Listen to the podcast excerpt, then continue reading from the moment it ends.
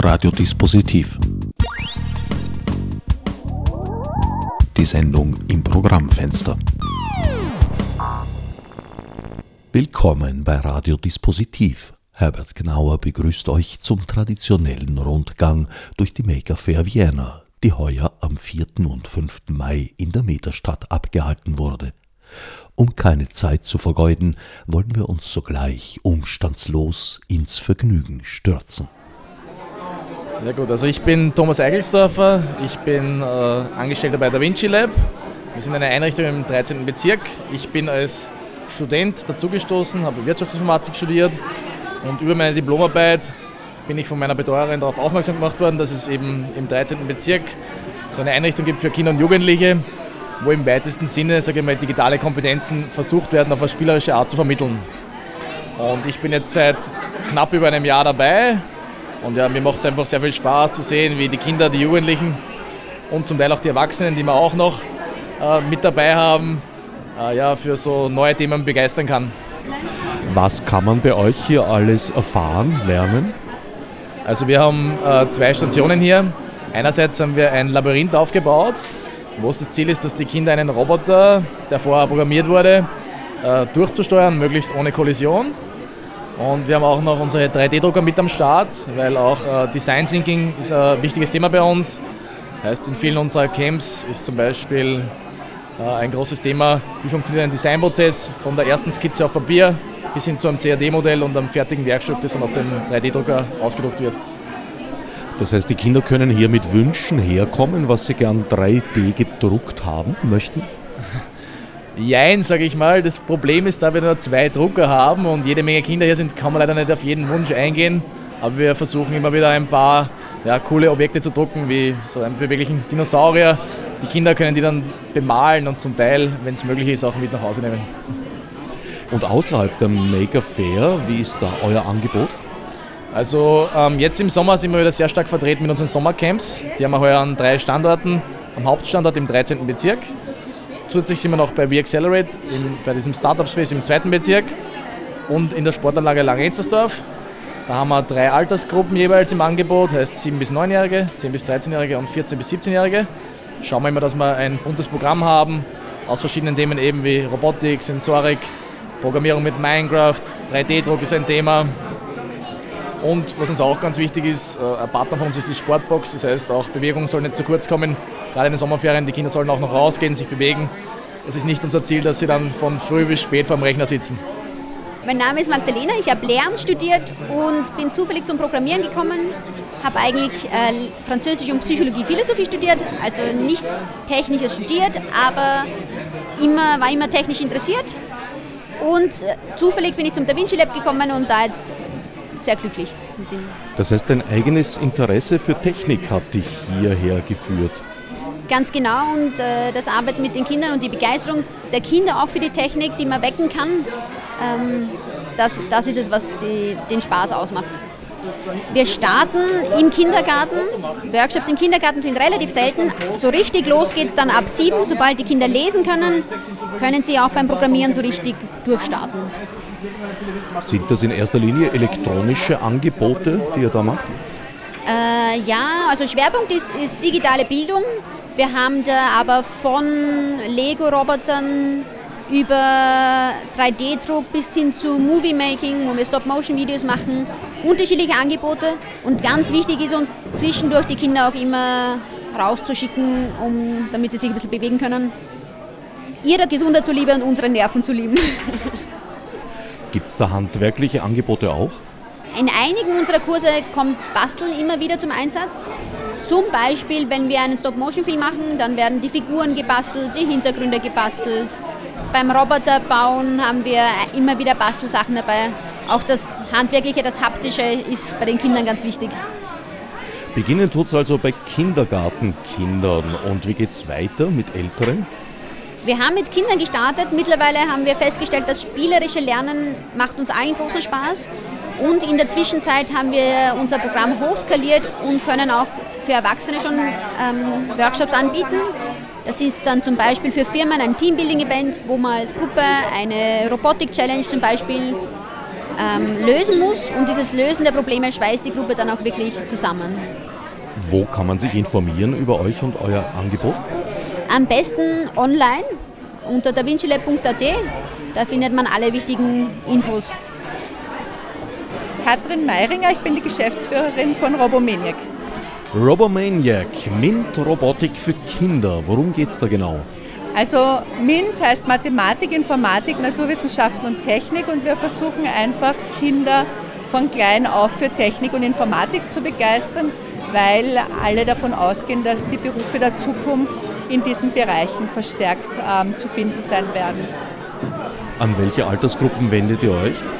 Von ab 4 bis 16 Jahre. Also wir fangen an im Kindergarten eben mit dem Lernroboter Bluebot, haben den Osobot, machen dann ähm, rauf bis Lego Mindstorms, visuelles Programmieren und dann aber auch richtig codieren mit Python zum Beispiel für ältere Kinder. Bluebot steht hier vor mir. Wie funktioniert das Prinzip? Genau, das ist ein, ähm, sieht aus wie eine kleine Maus, der wird mit Pfeiltastatur programmiert. Das heißt, das sind die ersten Prinzipien des Programmierens für ganz Kleine schon, wo man noch nicht lesen und schreiben können muss, wo aber eben schon mathematische Früherziehung mit drinnen ist, weil die Kinder eben schon rechnen müssen, ein bisschen visuelle Vorstellungskraft brauchen, logisches Denken, also alles Fähigkeiten, ähm, die sie dann eigentlich auch für die Schule und für ihr späteres berufliches Leben brauchen. Es geht darum, dass der Roboter sich auf Feldern bewegt und man ihm beibringt, wo welcher Buchstabe zu finden ist. Zum Beispiel, ja. Also es gibt verschiedene Aufgaben, die den Kindern gestellt werden, die sie dann lösen müssen. Es gibt kein richtig oder falsch. Es kann, man kann ähm, durch Fehler lernen. Das ist eben auch das Prinzip, dass man ähm, auch die Frustrationsgrenze der Kinder heutzutage relativ niedrig ist, weil sie nicht damit umgehen können, dass sie Fehler machen. Das ist beim Programmieren aber eigentlich sehr oft, dass man gerade durch Fehler lernt und ähm, dass das eben kein Grund zum Ärgernis ist, sondern dass man dadurch eigentlich besser wird und erst so zum Erfolg kommt, wenn man eben vorher durch Fehler gelernt hat. Am Nebentisch wird emsig mit Kabeln hantiert und mit Zangen. Worum geht es da? Genau, da machen wir ein Elektroquiz. Also das, wir sagen eben, wir machen nicht rein Programmieren. Wir haben verschiedene ähm, Lernroboter und Tools, wo natürlich Programmieren ein großer Teil ist, aber wir machen eben auch MINT. Das heißt, wir haben immer Schwerpunktfächer, wo eben auch Naturwissenschaften und technisches Verständnis ist. Und dieses Elektroquiz, da geht es eigentlich darum, dass man einen Stromkreis verstehen lernt. Ja, das heißt, da werden ähm, durch Kabel verschiedene Felder miteinander verbunden. Es gibt eine Batterie und wenn man die richtigen Felder miteinander verbindet, dann leuchtet eine Lampe auf. Also quasi so wie dieses Kinderspiel Elektroquiz bauen die Kinder hier selbst. Robomaniac ist jetzt ja nicht nur hier auf der Maker Fair zu finden, sondern also wir haben als Partner das BFI. Die meisten Kurse finden bei uns entweder am BFI statt oder wir haben einen Standort in Mödling, aber auch direkt an Kindergärten und Schulen, wo wir Workshops und semesterbegleitende Kurse anbieten. Ihr wendet euch direkt an die Schulen oder kann man sich auch als Privatperson bei euch melden? Also wir haben eigentlich, die Kunden sind eher aus dem privaten Bereich, wir bieten aber auch für Schulen und Kindergärten ähm, Workshops und Kurse an. Also umgekehrt, in erster Linie wendet ihr euch an Privatpersonen? Ja, eigentlich ja. Also 90 Prozent unserer Kunden sind eher aus dem privaten Umfeld. Wo und wie kann man sich informieren über euch? Ähm, auf der Website robomaniac.at gibt es alle Angebote eben für Feriencamps, semesterbegleitende Kurse, Geburtstagsworkshops zum Beispiel oder eben ähm, andere Workshops, Ferienspiel, gibt es ganz viele Sachen. Die Angebote hier auf der Mega Fair im Kinder- und Jugendbereich erfreuen sich allergrößten Zulaufs.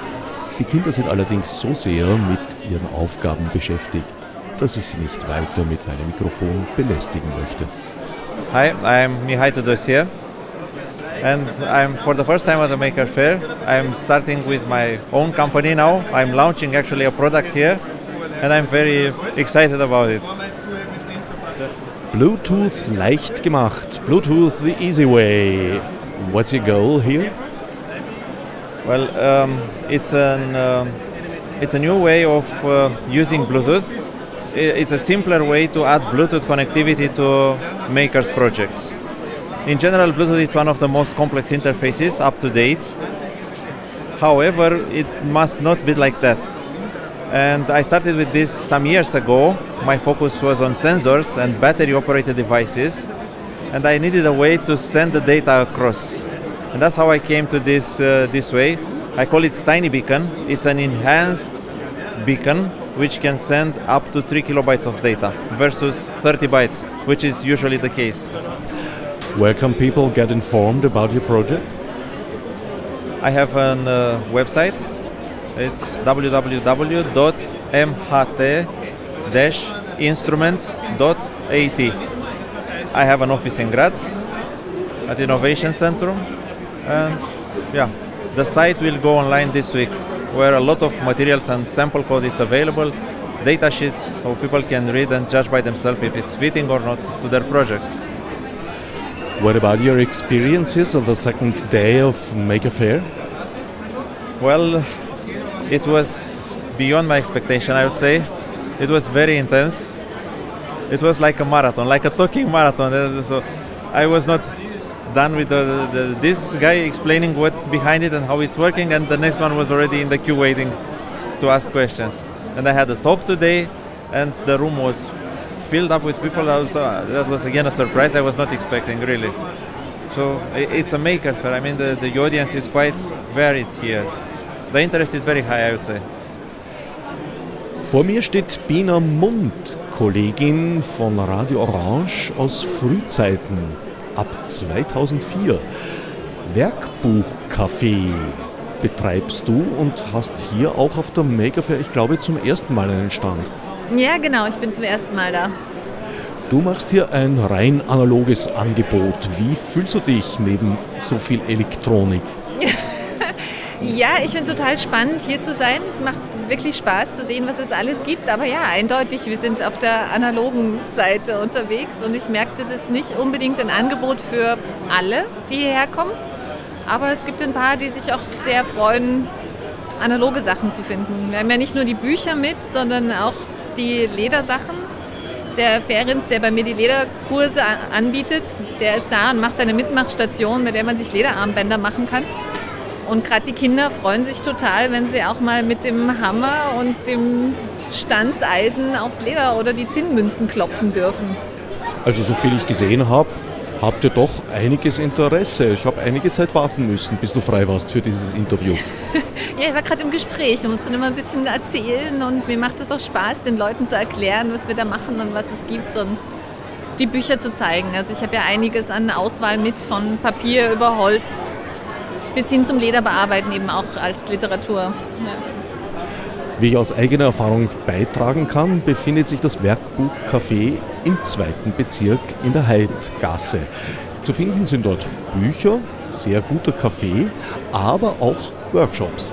Ja, genau. Wir haben eine ganz gute Bandbreite an Workshops inzwischen. Es geht von Hutworkshops über eben, wie erwähnt, Leder bearbeiten bis hin zum Buchbinden, Stempelschnitzen, Häkeln, Stricken sowieso und immer wieder auch Kinderworkshops zum Nähen zum Beispiel. Jetzt habe ich immer wieder auch Einzelstunden zum Häkeln lernen oder Nähmaschine erklären, erste Erfahrungen an der Nähmaschine sammeln. Ja.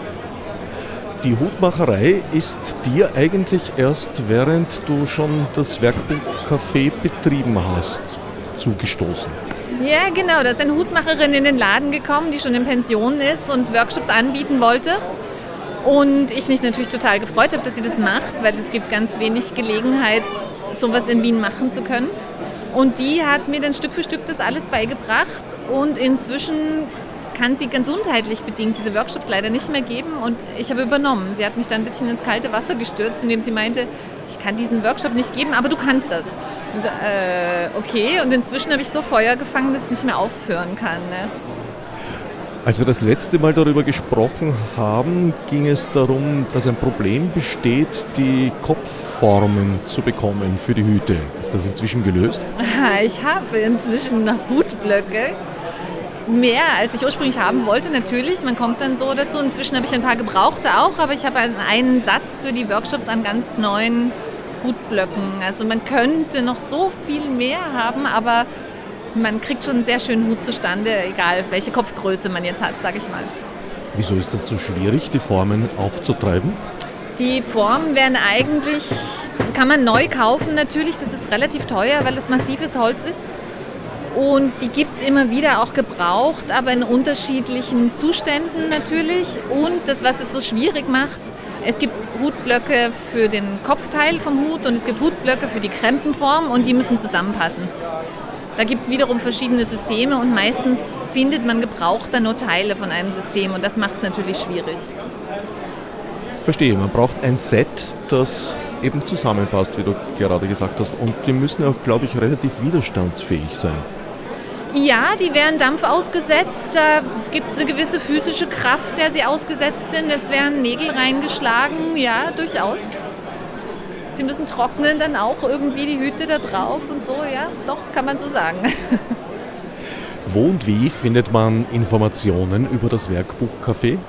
Wir haben natürlich eine Website, die lautet werkbuchcafé.at und unter Events findet man da zum Beispiel alle aktuellen Workshop-Termine. 3D-Schokodrucker, 3D-Schokoprinter. You print chocolate? Yeah, we, we print with chocolate and here on the chocolate it means that we can printing on waffles or cookies or cakes or something like this. But in uh, Maker Fair Vienna we are printing for chocolates, milk or dark or white. What was the inspiration for this idea? Uh, my colleague three or four years ago worked uh, with 3D technologies and he started to think about constructed uh, printer for chocolate. But our choco printer could print not only with chocolate but with cheese or something like this. So we use for catering uh, events and so on. Where can people get informed about your project on our website. Uh, now we have the website under construction because uh, at the moment we have only in Czech. Anyway, uh, we treat our clients very uh, personally, so all emails uh, send it to Choco at Chocotiscana CZ or Iveta to me. I answer to the clients for all uh, requests. Then we have the Facebook and the Instagram over there and sometimes we are going to some uh, events like Maker Fair Vienna, for example.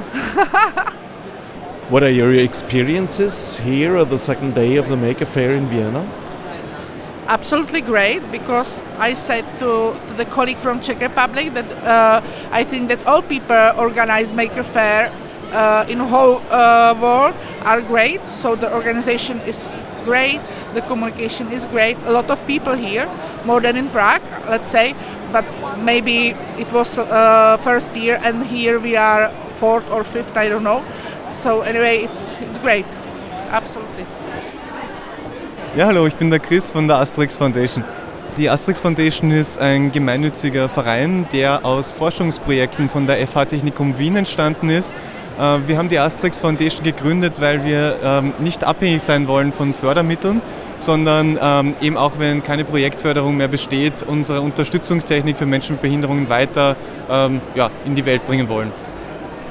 Unterstützungstechnik für Menschen mit Behinderungen. Was konkret kann man sich darunter vorstellen? Ähm, ja, wir haben verschiedene Geräte und Software entwickelt in diesen Forschungsprojekten, zum Beispiel eine Mundsteuerung. Ähm, mit der Mundsteuerung kann man Mauscursor, Tastatureingaben oder auch Infrarotcodes äh, generieren und kann damit Smartphones, Computer und Umgebungsgeräte äh, steuern.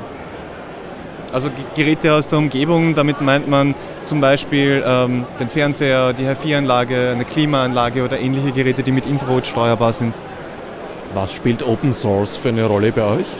Ja, eine ziemlich zentrale Rolle. Wir profitieren ja selber von Open Source äh, Entwicklungen. Wir verwenden sehr viele Dinge, Software, Algorithmen, die aus der Open Source Community stammen.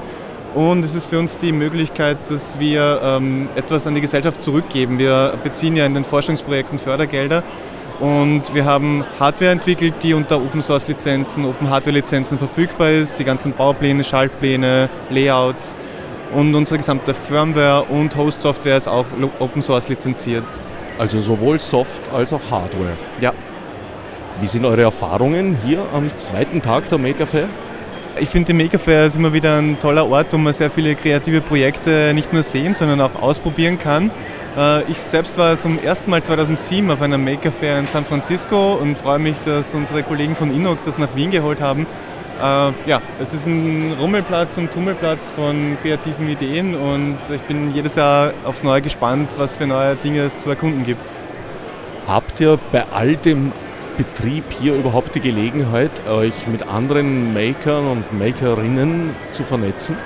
Äh, es gab am ersten Abend ein Networking-Event ähm, nach dem offiziellen äh, Ende äh, der Öffnungszeiten. Und ich habe halt das Glück, dass wir bei unserem Stand zu dritt sind. Also meine Kolleginnen helfen da mit und da kann ich mal die eine oder andere halbe Stunde selbst herumwandern und schauen, was es so Tolles zu sehen gibt. Vor mir steht Mr. McLemmon. Mit welchem deiner zahlreichen Projekte bist du hier vertreten? immer diese zahlreichen Projekte gleich, viel zu viele sind es. Also wir sind hier auf der Maker Fair mit dem Chaos Computer Club Wien vertreten. Ähm, da geht es natürlich nicht nur um Datenschutz und Technikfolgenabschätzung, sondern auch ums Basteln, Schrauben und Zangeln. Und wir haben äh, Mikrocontroller-basierte Videospiele mit einem LED-Streifen mitgebracht, das man hier ausprobieren kann und auch selber nachbauen kann. Äh, und natürlich ferngesteuerte Fahrzeuge, wo wir alte und auch neue Fahrzeuge mit 3D-gedruckten Teilen zum Beispiel verbessern oder reparieren. Wie weit ist dieser Hands-on-Teil äh, sozusagen das Lockmittel, um Leute für den Datenschutz einzufangen? Naja, auf der Maker Fair muss man natürlich gemakte Sachen, gebastelte Sachen herzeigen können. Davon haben wir natürlich auch sehr viele, weil wir immer Spaß am Gerät haben. Und man kommt dann trotzdem durchaus sehr leicht in ein Gespräch, zum Beispiel über Datenschutz, über die Datenschutzgrundverordnung oder auch über die Privacy Week, die unsere Datenschutzveranstaltung im Oktober ist. Über die wird ja noch einiges zu hören sein auf diesem Sender, den ihr gerade eingeschaltet habt. Wie sind eure Erfahrungen am zweiten Tag der Maker Fair 2019? Es ist bummvoll, es sind irrsinnig viele Leute da. Es ist ein ganz bunt gemischtes Publikum und sehr viele Kinder, die alles interessiert hier. Ähm, es ist sehr anstrengend, aber es macht auch sehr viel Spaß, allen möglichen Leuten Dinge herzeigen zu können und die Begeisterung zu sehen. Hast du Gelegenheit, dich ein bisschen herumzutreiben und zu schauen, was die anderen so machen? Nachdem ich zum Glück nicht alleine hier bin, sondern wir sind mit ein, mit ein paar Leuten da, äh, haben wir alle die Möglichkeit, eine kleine Runde zu drehen und uns auch was anzuschauen. Und ja, äh, viele interessante Sachen zu sehen hier. Äh, ich habe auch schon für meine eigenen vielen Projekte ein paar Dinge gefunden, die ich mir dann noch im Internet genauer anschauen muss. Also ich bin der Moritz und eben äh, stehe jetzt auf den Märkten mit den Wurmkisten, um die zu verkaufen. Und ich bin die Sandra und ich stehe dabei. Wurmkiste, ihr seid sozusagen, äh, wie soll ich sagen, der Höhepunkt des Analogen hier auf der Maker Fair. Kann man das so sagen? Ja, also das weitaus weniger technisch wie 3D-Drucker ist die Kiste auf jeden Fall. Ja, wir stechen da auf jeden Fall ein bisschen raus. Es ist ein Kompostiersystem für in der Wohnung funktioniert so, dass man eine Holzkiste hat, die auch als Hocker funktioniert, wo ein Haufen Regenwürmer drin sind, die dann den Biomüll umwerten zu Humus, den man dann zum Düngen verwenden kann. Biomüll bedeutet jetzt genau was? Alles außer Fleisch, Milchprodukten und Zitrusfrüchten, sprich die Schalen von Gemüse und Obst, genauso wie Eierschalen, Kaffeesatz oder Tee. Keine Fäkalien. genau, das Katzenkistel kann man nicht drin ausleeren. Wie seid ihr dazu gekommen zu dem Projekt? Der David hat es äh, damals erfunden und eben dieses Startup gegründet. Und die Idee an sich, soweit Sie erkennen, war halt vor allem, dass in Wien, in, vor allem in den inneren Bezirken, der Biomüll viel in den Rest, im Restmüll landet. Und dass man eben so eine Möglichkeit hat, das gleich zu verwerten und da selber nur einen Kompost daraus zu ernten zu können. Wie sieht so eine Wurmkiste aus für die Menschen, die das jetzt ja naturgemäß nur hören können? In, also eigentlich ist es eine Holzkiste mit einem Stoffbezug und sobald man aufmacht, sieht man eigentlich zuerst nur eine Hanfmatte, die man dann hochhebt und darunter befindet sich gleich der Biomüll. Normalerweise tummeln sich da dann gleich die Würmer mittendrin. Für heute haben die aber schon genug und haben sich recht zurückgezogen. Das war es in Wahrheit auch schon. Es gibt dann noch Auffangbehälter, wo Flüssigkeiten aufgefangen werden für den Wurmtee. Aber das war an sich die ganze Hexerei. Wurmtee? Wurmtee kann man hier unten nachschauen. Das ist eine sehr nährstoffhaltige Flüssigkeit, die man auch zum Düngen verwenden kann. Aber nicht zum Trinken. Ich habe es noch nicht gekostet. Wie sieht das mit Geruchsbelästigung aus? Das haben viele die Sorge, aber es riecht nur nach feuchter Erde.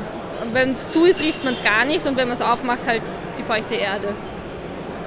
Und die Würmer ziehen sich zum Schlafen in tiefere Bereiche zurück, aber verlassen die Kiste nicht in aller Regel. Sie verlassen die Kiste auf keinen Fall. Die haben da drinnen alles, was sie wollen. Sie haben da drinnen feucht und dunkel und genug zu essen und das reicht ihnen. Am Ende der Wurmtätigkeit bleibt Kompost übrig. Wie separiert ihr die lebenden Würmer dann vom Kompost, den ihr rausnehmen wollt? Dafür gibt es eine Erntekiste. Funktioniert dann so, dass die Würmer in diese Erntekiste raufwandern und unten drunter nur der Humus zurückbleibt, den man dann einfach rausnehmen kann. Das tun die Würmer, die sind so wohl erzogen. Das tun die Würmer, da, da folgen sie brav, ja. Wie, wie, sieht das mit der Wurmpopulation aus? Die erhält sich selbst oder muss man da für Nachschub sorgen von Zeit zu Zeit? Also man fängt mit 500 Würmern an und dann kommt es darauf an, wie viel sie gefüttert werden. Werden sie viel gefüttert, vermehren sie sich noch mehr. Werden sie nicht so viel gefüttert, bleibt die Population kleiner. Aber sie erhält sich auf jeden Fall selbst. Man muss nie Würmer nachbesorgen.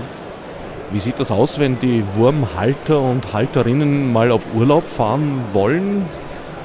Also drei bis vier Wochen kann man da ohne Probleme wegfahren. Wenn man länger weg ist, sollte man mal jemanden Müll, Müll vorbeibringen schicken. Da ist dann aber eher das Problem, dass es zu trocken wird, wenn kein frischer Biomüll reinkommt. Also die Nachbarn um ein bisschen Biomüll ersuchen. Genau. Wie lange kann man, muss man warten, bis man äh, Humus hat? Also die Umsatzrate sind sozusagen drei Wochen. Also sprich, was ich heute reinwirf, ist in drei Wochen zur Erde geworden. Man wartet aber immer, bis die Kiste voll ist, damit sie sich orientiert und das passiert so im Schnitt jedes halbe Jahr. Wir stehen hier bei einem Fixstarter bei der Maker Fair, der Amalettomat. Legendäres Gerät. Danke. Ja. ja, der Amalettomat ist jetzt schon seit es die Wiener Maker Fair gibt dabei. Also das vierte Mal heuer. Und äh, ja, auch heute wieder großer Zuspruch, wieder toll gelaufen. Ja. Aber es gibt ihn schon länger als vier Jahre. Wenn ich mich nicht irre, hat er schon vor mehr als vier Jahren mal bei einer Robo Exotica ein Teigchaos angerichtet. Genau, also äh, die Robo Exotica, das ist meine Stammveranstaltung, also dafür habe ich es ursprünglich gebaut. 2011 war ich das erste Mal dabei. Das war ein totales Chaos, ja, richtig, also es war äh, ein, ein, totales Massaker. Ab 2012 hat es dann einigermaßen funktioniert. Ja. Die grundsätzliche Aufgabe des Gerätes ist es, Palatschinken zu machen. Genau, mit Füllung äh, wird automatisch äh, Teig aufgestrichen wie ein Crepe, dann äh, gefüllt und eingerollt. Du hast es schon angedeutet, es kommen eigentlich jedes Jahr neue Features hinzu. Das letzte, das ich kannte auf der letzten Robo Exotica, war, glaube ich, das Einwickeln in Servietten, wenn ich mich nicht täusche. Ja, genau, genau. Der ist letztes Jahr dazugekommen, der automatische Papierspender wo man eine Küchenrolle einspannt und immer automatisch ein Blatt rauskommt. Ist wieder etwas dazu gewachsen diesmal? Nein, nein. Also der Papierspender ist das letzte. Kleinere äh, Verbesserungen, die man aber nicht, nicht sieht. Bugfixing sozusagen. Ja, genau. genau. Gibt es überhaupt noch Aufgaben, die da zu entwickeln wären? da hätte ich eine sehr lange Liste, ja. Zum Beispiel? Äh, ja, zum Beispiel, dass das Ganze mechanisch äh, ein bisschen stabiler aufgebaut ist, dass alles innerhalb vom Gehäuse ist und nicht manche Baugruppen, so wie dieser Schauer da hinten so aus dem Gehäuse raussteht, das halt alles irgendwie so gewachsen. Und in, in der nächsten Version, die ich schon seit, seit Jahren baue eigentlich, äh, ist das alles stabiler und kompakter und leichter. Gibt es eine Website, auf der man sich informieren kann über den weiteren Fortgang des Amalettomats? Ja, es gibt äh, amaletomat.com. Ich muss zugeben, die ist eher halbherzig gewartet. Äh, ich habe einen Mastodon-Account, auf dem ich versuche, die, die aktuellen Events äh, zu posten. Und einen Twitter-Account, der, der, genauso halbherzig gewartet wird wie die Website. Äh, ja, das, das sind die Kanäle. Hallo, ich bin Horch. Welches Spiel wollt ihr spielen? Wir stehen hier am Stand der Pädagogischen Hochschule Wien. Was stellt die PH hier aus? Wir haben eine Spielebox entwickelt für den Volksschulbereich.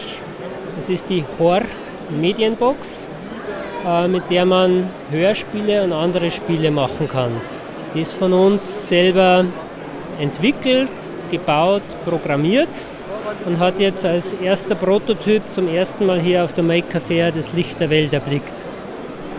Wir haben jetzt im Moment drei Spiele entwickelt. Das erste Grundspiel, das man sich auswählen kann, ist, dass ähm, von der Box den Kindern über Lautsprecher oder über Kopfhörer Geschichten vorgelesen werden. Und die Box ist aber selber auch dialogisch. Das heißt, sie spricht mit den Kindern und die Kinder können mit Figuren oder mit Ereigniskarten gewisse Aktionen auslösen. Im ersten Schritt können die Kinder damit spielen. Der zweite Schritt ist aber dann der, es gibt auch ein Mikrofon in der Box, dass die Kinder selber Spielideen und Geschichten entwickeln können, auch mit verschiedenen Figuren und diese dann über das Mikrofon einsprechen. Sie können auch die Figuren selber basteln dazu, aus Holz, aus Fimo, aus anderen Materialien und so eigene Geschichten und eigene kleine Spiele entwickeln, die direkt in der Box dann gespeichert werden. Das heißt, ihr liefert eine Grundlage, die dann beliebig erweiterbar ist. Genau, das eine ist, dass man dieses erste Spiel beliebig erweitern kann und die Pädagoginnen und Pädagogen in der Schulklasse das auch selber erweitern können.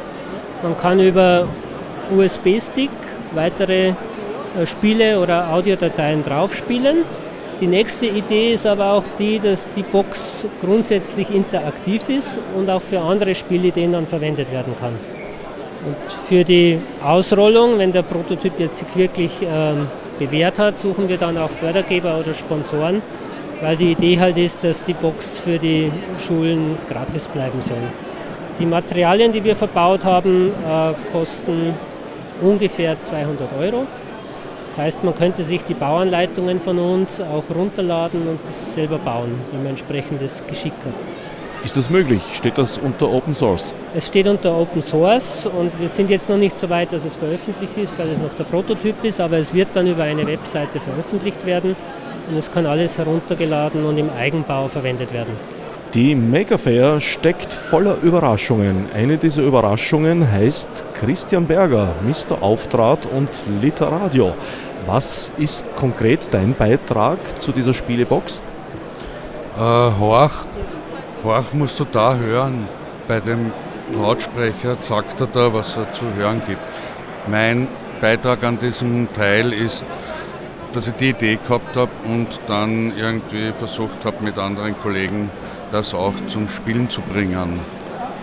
Ja, also ich habe die Projektkoordination gemacht und äh, die Ideen entwickelt und ähnliches. Es geht um Hören und Sprechen und Geschichten erzählen und Audiokommunikation.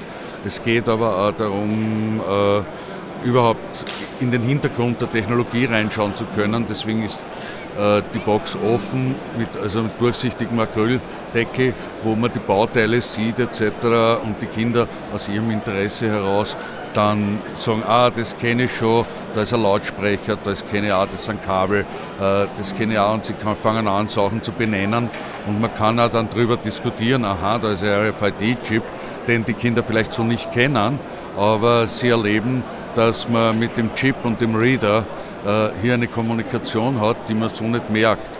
Und dann ist der Schritt nicht weit, dass ich sage, das Gleiche hast du mit deiner Einkaufskarte, mit der Visa-Karte und Bankomatkarte. Und wenn ich also einen geeigneten Reader habe, dann kann ich auch deine Kreditkarte auslesen und dann kann ich vom Bankkonto deiner Mama abheben.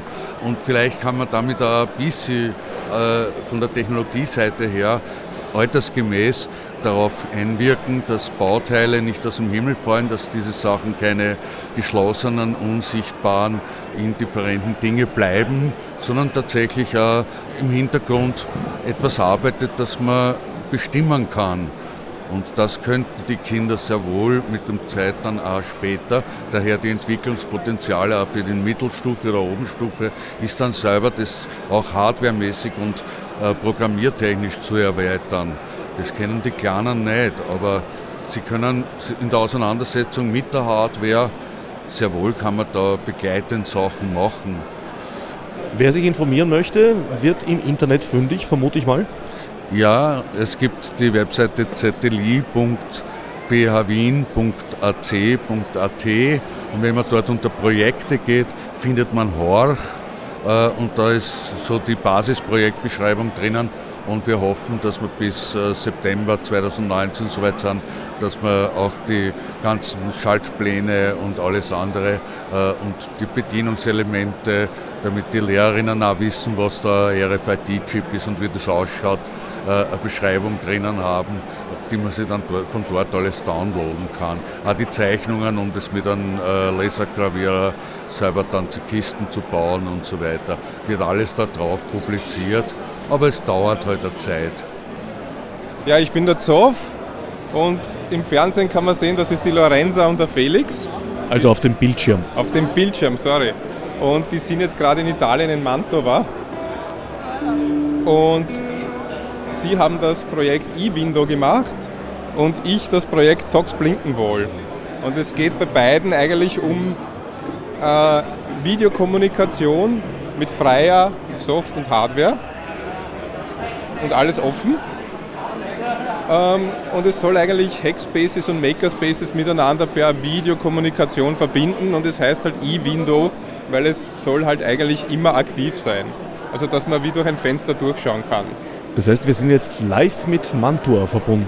Ja, wir sind live mit Mantova verbunden, das heißt R84, das ist so eine Multifactory, heißt das, ich glaube 2000 Quadratmeter Makerspace dort und du kannst auch gern mit den Leuten sprechen, es wird halt am Radiointerview schwierig rüberkommen. Das Projekt hat eine Finanzierung oder habt ihr das, Nein, das einfach ist, so? Das, das Projekt ist äh, völlig von Freiwilligen in der Freizeit organisiert und man kann das auf GitHub anschauen oder auf ewindow.org kann man sich noch ein bisschen drüber informieren. Ich sehe hier ein froschgrünes Telefon mit einem Ziffernfeld, einem Hörer, einer Kamera und einem Schloss darauf. Das äh, lässt vermuten, dass es hier auch um Verschlüsselung geht. Genau. Das Schloss ist nämlich, so wie es da ist, das Logo von Tox. Das ist eigentlich ein Messaging Library, die verschlüsselt und Nachrichten verschickt und Video- und Audiokommunikation kann. Das E-Window-Projekt, das richtet sich eigentlich an Makerspaces und Hackspaces, damit man eben sich nicht nur auf Konferenzen trifft, sondern dann auch per Video eigentlich natürlich kommunizieren zu können und auch Sachen optisch zeigen zu können. Und das, mein Projekt, das Tox Blinkenwall, ähm, das richtet sich eigentlich vielleicht an kleinere Firmen, die mehrere Standorte haben und sich irgendwie teure kommerzielle Videokommunikation nicht leisten können oder wollen. Wofür steht Blinkenwall? Im MetaLab äh, haben wir eine riesige LED-Wand gebaut, die hieß einfach Blinkenwall. Und da habe ich dann ursprünglich einen Tox-Client draufgegeben und daher kommt dann der Name Tox Blinkenwall. Und weil die Software jetzt so heißt, heißt das Telefon auch Tox Blinkenwall. Wir haben uns einem weiteren Fixpunkt der Maker Fair genähert. Axion, Sebastian Pichelhofer steht vor mir. Was ist heuer neu an der Open Source Kamera? Ich darf euch sofort in die Hand drücken den neuesten Prototyp der Axiom Remote. Ein Bedieninterface für die Kamera. Klapper, klapper. Hier als 3D gedrucktes Gehäusemodell, wo man schon sieht, da gibt es Drehknöpfe, ein kleines Display, Buttons um das Display herum verteilt, klassische Bedienungen, Record-Knopf und diese Sachen. Aber wir haben nicht nur den Gehäuseprototypen, sondern wir haben auch schon einen Elektronik- und Softwareprototypen, den man hier drüben bedienen kann. Es gibt auch an der Kamera jede Menge Neuigkeiten. Zum Beispiel, was ich jetzt herzeige, ist das fast fertige Gehäuse von der Kamera. Das schaut jetzt noch relativ nach Plastik aus hier teilweise. Aber wenn man genau schaut, sieht man, dass zum Beispiel der Lens-Mount schon aus Metall ist, Aluminium gefräst und eloxiert. Und genauso sind alle anderen Komponenten der Kamera bereits aus Metall gebaut und in Kürze am Weg zu uns. Und dann sollte ich in ein paar Wochen ein Gesamtgehäuse der Kamera komplett aus Aluminium gefräst haben. Und mit etwas Glück passt doch alles zusammen und die Hardware hinein. Letztes Jahr hast du schon von konkreten Einsätzen der Kamera gesprochen. Wir haben jetzt relativ interessante neue Weltraumprojekte spannenderweise. Ja. Also die Filmemacher, die warten alle noch, bis das Gehäuse fertig ist, bis die Bedienung fertig ist und so weiter. Aber gerade für Firmen oder Gruppen, die jetzt die Kamera in ihre eigenen Systeme integrieren und damit Bildanalyse machen oder bestimmte Entwicklungen machen, ist der Developer Kit schon perfekt geeignet. Zum Beispiel, es gibt ein Projekt von einer kanadischen Weltraumagentur, die für die ISS ein System auf einem robotischen Arm baut, mit dem sie die Hülle der ISS auf Microcracks, also Haarrisse untersucht und dafür ist eine hochauflösende Kamera, die sich perfekt in ihr System modular und von der Software her integrieren lässt, natürlich optimal geeignet. Wann wird die Kamera ins Weltall gebracht? Das wissen wir leider noch nicht, aber wir hoffen sehr drauf. Wie sieht da der Deal aus? Gibt es da einen Rückfluss von den Leuten, die das zum Beispiel weiterentwickeln an euch? Das wird sich noch zeigen. Die haben das Developer-Kit jetzt erst bekommen vor ein paar Monaten und brauchen sich eine Zeit lang, sich da mal einzuarbeiten. Und dann werden wir sehen, ob sie noch Support brauchen oder ob sie was entwickeln und dann daraus zurückfließt. Wir werden sehen. Ihr habt ja auch sehr stark daran gearbeitet, einzelne Komponenten der Kamera unter Open Source zu bauen. Wie weit ist das gediehen? Das Objektiv ist nach wie vor proprietär, aber sonst? Mhm. Also die Idee ist halt grundsätzlich, dass wir alles, was wir entwickeln, alles, was wir zum Projekt beitragen, komplett veröffentlichen. Sowohl die Hardware, das sind die Baupläne, die Schaltpläne, die Board-Layouts, wie dann die Platinen, die Leiterbahnen führen, die Bestückungslisten, die Komponentenlisten, die gesamte Software, die auf der Kamera läuft, den gesamten Source Code. Und da kann man sozusagen auch sagen, wo das Projekt endet, nämlich genau dort, wo wir die Dinge eben nicht mehr selber bauen. Zum Beispiel kann man jedes Objektiv auf unsere Kamera draufschrauben, indem wir einen sehr kurzen Distanz äh, E-Mount verwenden. Das heißt, die Distanz von der Sensoroberfläche zum Bajonett der Linse ist sehr kurz und damit kann ich mit mechanischen Adaptern praktisch alles, was es an Optiksystemen, Fotoapparate, also Linsen von Fotoapparaten, Filmobjektive, Videoobjektive, alles draufschrauben, weil die Distanz einfach nur vergrößert werden muss mechanisch. Und da sind wir halt so weit, dass wir sagen, wir müssen nicht alles selber bauen können, sondern wir machen halt alles so kompatibel, dass es mit möglichst allem, was es gibt, zusammenpasst. Ein Objektiv selbst zu entwickeln, stelle ich mir ja ungeheuer aufwendig vor. Ja, wir sind dann jetzt äh, durch diese Weltraumprojekte ein bisschen mit astronomischen äh, Entwicklern in äh, Kontakt gewesen. Und da hat halt einer gesagt auch, ja, er baut Linsensysteme für Teleskope und er schleift äh, Glaselemente und so. Und dann hat er gesagt, ja, das ist ja total spannend, da könnten wir auch eine Filmlinse bauen und so.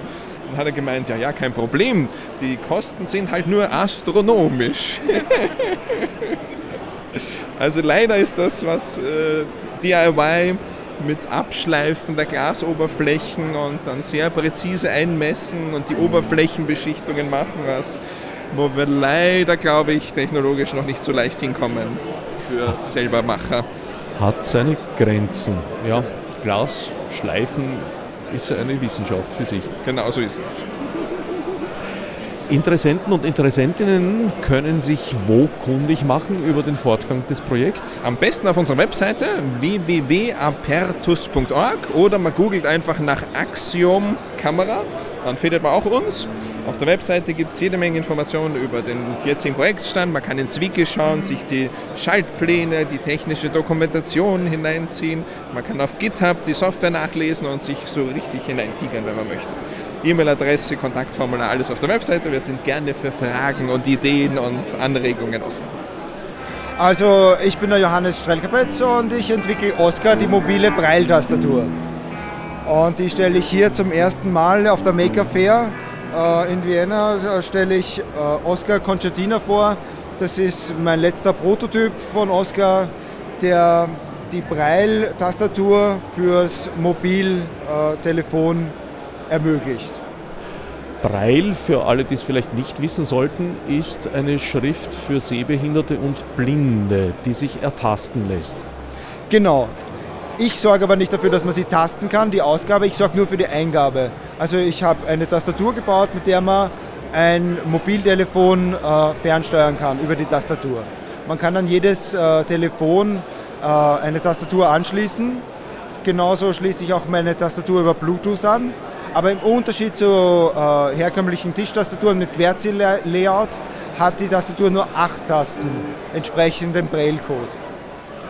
Die kann ich dann hinten auf mein äh, Telefon drauf äh, verbinden mit Magneten und Metallplatten, äh, wird das drauf äh, montiert und dann äh, kann ich auf der Rückseite vom Mobiltelefon Braille eingeben. Und zwar im gleichen Zeichenumfang wie eine QWERTY-Tastatur. Die Ausgabe besorgt das Mobiltelefon. Jedes äh, Smartphone hat äh, Sprachausgabe äh, eingebaut. Das heißt, die schaltet man ein und dann äh, gibt es Sprachausgabe aus.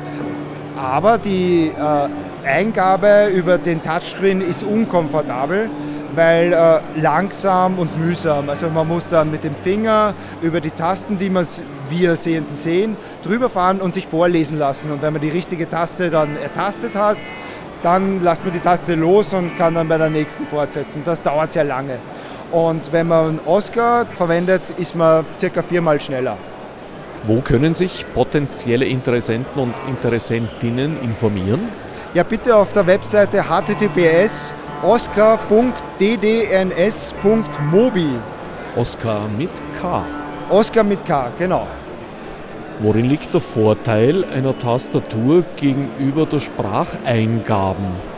Also die Spracheingabe hat immer den Nachteil, dass sie öffentlich ist oder halböffentlich. Im öffentlichen Raum hört einem jeder zu und auch wenn man allein zu Hause Spracheingabe verwendet, übersetzt äh, die Sprache eine künstliche Intelligenz von äh, Spracheingabeanbietern wie Google oder Amazon. Das heißt, äh, man ist nie wirklich allein und privat und außerdem hat man das selbst geschriebene Wort besser unter Kontrolle. Manchmal machen die Systeme Fehler und die muss man dann erst nachkontrollieren, wenn man Wert darauf legt, dass das fehlerfrei übersetzt wird. Ein weiteres Problem bei der Spracheingabe ist ja, dass man durchgehend online sein muss, weil die von Google und äh, Apple funktionieren ja kaum anders. Also bei Google habe ich ausprobiert, dass es offline auch geht, aber nicht mehr performant. Man werden, schleichen sich äh, Übersetzungsfehler ein und geht nicht mehr so qualitativ hochwertig. Worin liegt das Problem oder worin liegt sozusagen liegen die Vorbehalte? Also wenn man seine Daten äh, mit Google teilt und die einem das übersetzen, was man gesprochen hat, dann weiß man nicht, natürlich nicht, was Google mit äh, den Daten anstellt. Die werden äh, in ein anderes Land übertragen, genauso wie bei Amazon oder anderen Übersetzungsdiensten. Und äh, man hat sie nicht mehr unter Kontrolle, die werden dort auf jeden Fall gespeichert, die Daten. Und was damit passiert, weiß man nicht. Würdest du dir Alexa ins Wohnzimmer stellen? Also da habe ich sehr große Vorbehalte. Ich persönlich würde es nicht tun. Ich, ich sehe schon den, den Vorteil, es ist sehr bequem äh, und komfortabel, aber meine Privatsphäre ist mir an dem Punkt wichtiger. Ralf Schlatterbeck, äh, Funkamateur, OE3 RSU ist das Rufzeichen. Was möchtest du von mir wissen? Die Amateurfunker und Funkerinnen sind ja eigentlich, seit es die Maker Fair gibt, hier vertreten. An wen wendet ihr euch? Äh, wir haben heute das Glück gehabt, dass äh, eine Sendeberechtigung für Jugendliche war. Und deswegen haben ganz viele Kinder und Jugendliche heute ausprobieren können, wie das funktioniert und konnten mit einer realen Gegenstelle dann auch reden und das ausprobieren. Das heißt, Nachwuchs ist eine der Ziele. Und sonst kommen auch immer gerne andere Funkamateure vorbei und dann spricht man halt, was man so an selber Bauprojekten hat und solche Dinge. Also mal ein bisschen Austausch auch. Was ist das Besondere gewesen an dieser Ausnahme? Weil wer Funkprüfung gemacht hat, darf ja an anderen Tagen auch funken. Also die Ausnahme gibt es einfach äh, zwei oder dreimal im Jahr, wo äh, Sprechberechtigung für Jugendliche ist, damit die das halt einmal ausprobieren können. Und das war heute zufällig. Ich sehe hier auf dem Tisch einen Morsetaster. Spielt das noch eine Rolle heutzutage? Witzigerweise immer mehr wieder. Das heißt, für die Prüfung muss man nicht morsen können. Das heißt, es ist schon seit einigen Jahren möglich, eine Amateurfunkprüfung zu machen, ohne dass man eine Morseprüfung machen muss mit. Seit letztem oder vorletztem Jahr ist es immaterielles Kulturerbe von der UNESCO, das Morsen. Äh, aber nicht deswegen äh, wird es wieder mehr, sondern weil Leute einfach sagen, ich kann jetzt am Computer viel und jetzt, äh, warum soll ich nicht auch Morsen lernen?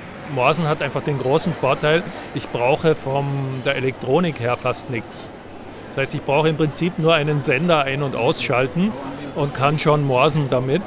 Und da gibt es auch dann Wettbewerbe, wo man mit möglichst wenig Teilen einen Morsesender bauen muss und solche Dinge. Ähm, ja, und damit wird das Thema oder bleibt das Thema nach wie vor interessant. Ja. Wenn ich nicht irre, lagen da die Anfänge ja sogar bei Minimalgeräten, die im Prinzip nur aus einer Spule bestanden haben und die einen Peng quer durch alle Frequenzbereiche geschleudert haben, was für Morsen ja ausreicht das war für Notrufe zum Beispiel, glaube ich, ziemlich lang in der Hochseeschifffahrt im Einsatz, ähnliche Geräte. Äh, das mit der einen Spule und so gilt eher für Empfänger. Man konnte früher Detektorempfänger, da brauchtest du nur einen Kondensator und eine Spule und eine Diode.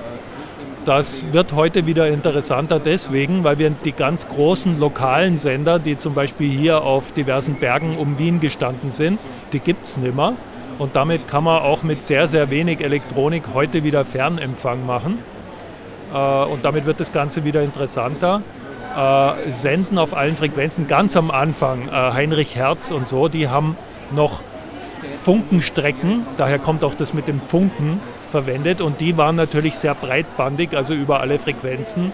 Das ist aber später immer, und wir haben heute Auflagen, wo man sowas nicht mehr tun darf weil das natürlich breitbandigst über viele Frequenzen stört. Äh, jeder kennt es, dass er im Radio ab und zu mal irgendwelche Geräusche hört, wo irgendein Gerät im Haus stört. Und es wird leider immer schlimmer äh, durch LED-Leuchten, weil es ganz viele Netzgeräte gibt. Also jedes, jede LED-Leuchte hat im Prinzip ein eingebautes Schaltnetzteil. Und davon gibt es halt ganz viele schlechte, die auch mit der Zeit schlechter werden, weil die Elektrolytkondensatoren, die da drin sind, austrocknen. Und damit machen die Störungen, die man eigentlich nicht haben will, was den Funkamateuren nicht besonders gut gefällt und wo man wahrscheinlich keine kurzfristige Lösung auch haben werden. Wie sieht es generell mit Elektrosmog aus? Es ist ein ganz schönes Gewirr. Ich kann mich erinnern, vor nicht so langer Zeit, also zweite Hälfte der 90er Jahre, haben Funkmodems noch bestens funktioniert, die kurze Zeit später nicht mehr funktioniert haben, weil einfach so viel anderes im Äther herumgeschwirrt ist. Ja, also wie erwähnt, äh, die Belastung nimmt zu, ganz stark. Äh, wir nennen das QRM, wo das bei das M sozusagen für Man-Made Noise steht. Ja.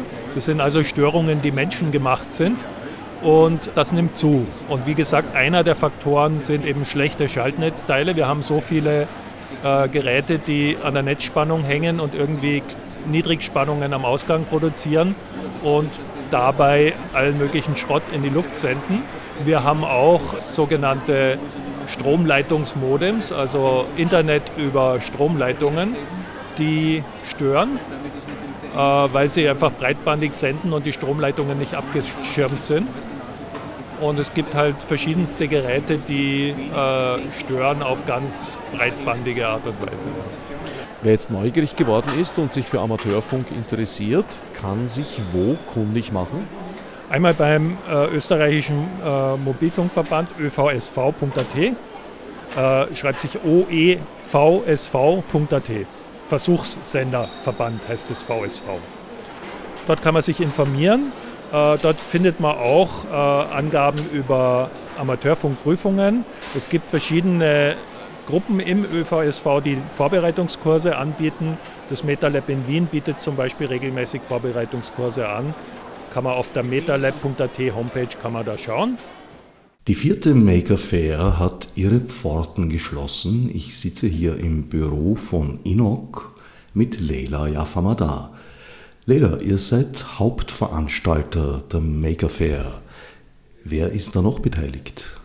Also wir bekommen unsere Lizenz von dem Make Magazin in Deutschland. Das sind die Mitveranstalter. Und ähm, dadurch, dass wir das Happy Lab betreiben, ist auch das Happy Lab Mitveranstalter der Maker Fair. In meinem Erleben war es wieder einmal eine äußerst erfolgreiche Veranstaltung. Wie stellt sich das aus eurer Sicht dar? Ja, wir sind auch sehr zufrieden. Ähm, wir haben wieder sehr viel positives Feedback bekommen von allen Seiten, also sowohl von den Besuchern als auch von den Ausstellern. Und ja, insgesamt hatten wir heuer 10.000 Besucher und Besucherinnen da. ähm, für das sehr verregnete Wochenende doch eine sehr, sehr hohe Zahl. Wie viele Aussteller und Ausstellerinnen habt ihr gehabt heuer? Also wir hatten wieder 900 Maker, die ihre Projekte präsentiert haben, also einzelne Individuen und insgesamt waren es 250 Stände. Und Besucher und Besucherinnen? 10.000 Besucher und Besucherinnen hatten wir heuer. Nach der Maker Fair ist vor der Maker Fair? Kann man so sagen. Ähm, wir haben natürlich vor, auch 2020 wieder eine Maker Fair zu machen. Äh, es gibt jetzt auch schon ein vorläufiges Datum. Das wird Mitte Mai 2020 sein. Aber am besten ähm, ihr folgt uns auf den diversesten Social Media Kanälen. Dort halten wir immer auf dem Laufenden, wann es wieder losgeht. Wo findet man euch im Internet? Unter www.makerfairvienna.com beziehungsweise auch auf Facebook oder Instagram äh, unter Makerfair Vienna. Ich staune jedes Jahr aufs Neue, wie breit der Begriff der Maker interpretiert wird. Also da ist ja von Stickereiarbeiten bis zu hochtechnisierten Entwicklungen alles vertreten. Wie finden euch die Leute? Also einerseits arbeiten wir eben mit Fab Labs und Makerspaces aus ganz Österreich, äh, kann man sagen, und auch über die Landesgrenzen hinaus zusammen. Also über die Communities kommen die Aussteller. Und dann suchen wir natürlich auch immer wieder neue Gesichter, neue Maker mit coolen Projekten und schreiben die dann auch direkt an. Und diese Mischung, das ist bewusst so, dass wir sagen, wir beschränken den Maker-Begriff nicht nur auf eine Sparte oder grenzen irgendwie Handwerkliches aus zum Beispiel, sondern wir wollen das bewusst so breit ähm, aufstellen und sagen, wirklich jeder, der was mit seinen eigenen Händen macht, ist ein Maker. Also für mich ist ein Maker wirklich jemand, der kreativ ist, der Ideen hat ähm, und der auch die, die Lust dazu hat, sie umzusetzen. Auch wenn sie jetzt vielleicht noch nicht so ausgereift sind, auch wenn sie derweil nur im Kopf sind. Also ich finde, das ist ein sehr, sehr breiter Begriff, den man gar nicht so eingrenzen sollte. Ich danke Leila Jafamadar für die Auskunft und allen anderen fürs Zuhören. Als Marburg mit Munesi. Fichte subsidiar